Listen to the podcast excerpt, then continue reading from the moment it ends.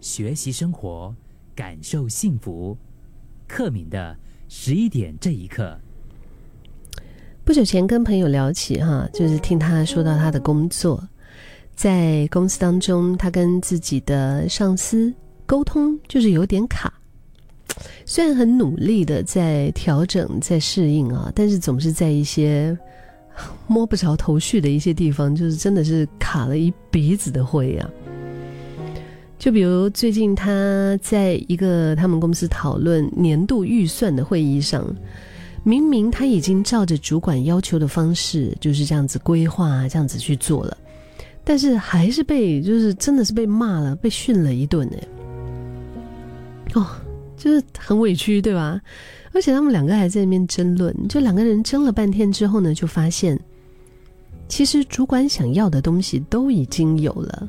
其实只是差了一个快速的总结，所以朋友讲起了这一段故事，真的是可以感受得到对方啊，他满怀的那种无奈啊，就是很挫败的一种感觉。其实也没有谁比较对，或者是说谁比较错，就明明只是表格上可能加一个栏位就可以轻松搞定的事，却在一个不通畅的沟通当中，耗掉了双方。大把的时间，同时却也为他的主管感到可惜哈。可能就是因为没有好好的把事情慢慢的说清楚，所以就会产生一些碰撞，对他同样也是一种情绪耗损吧。我觉得猜人心这个事情啊，真的是 最累的一种。劳动啊，我们的心情、我们的脑力的一种非常疲累的一种劳动。你想一下，如果他们就是那一天要沟通的目标，可以一开始就被非常明确的说出来。嗯，比如他可能可以跟对方说：“嗯，我想要这个报表数字让人一看到就非常的惊艳啊！我想要这个城市呢可以达成那样的目的。”我想要这个 project 最晚不超过七月就被完成，就是当问题可能比较明确的时候，那好的答案自然也就不远了，就没有了被指责的那种不愉快。那当下属的你可以专心的做事，那主管也不用劳心费神，对吗？大家的凝凝聚力就更强了，就皆大欢喜的一个感觉啊。其实比较类似的一些场景啊。不会只发生在职场啊，我觉得在有人的地方都会有，学校里也好啊，啊，家庭啊，朋友啊，或者是你跟另一半的相处当中，应该都遇过吧？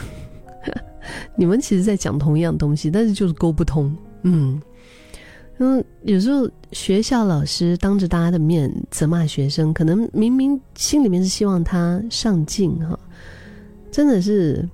那种责骂真的不如私下温暖的关心来的更有用，就是他会觉得说，我这样骂骂他，是不是会让他可以更好一些？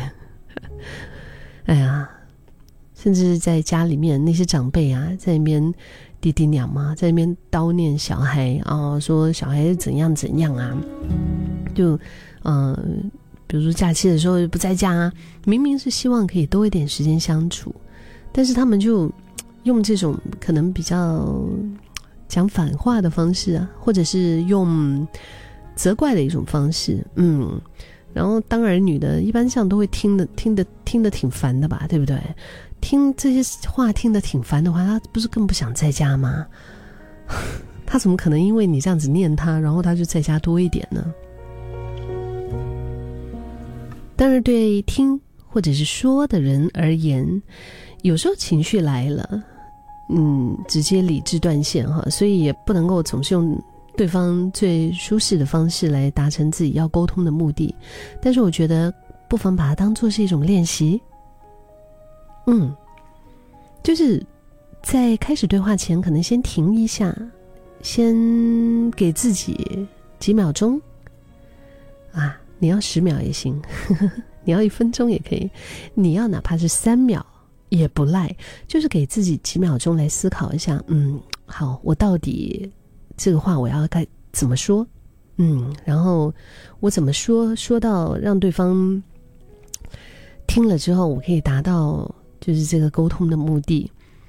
如果刚好哈，你没有思考的时间，那么在情绪这个部分，他已经快要真的是不行的时候，要就是剩下最后一点理智的时候，赶快提醒自己哈，我我今天的沟通目的是什么？就是我说的这句话，然后我想要去到什么地方？或多或少，我觉得这个问题还是可以帮助到我们吧。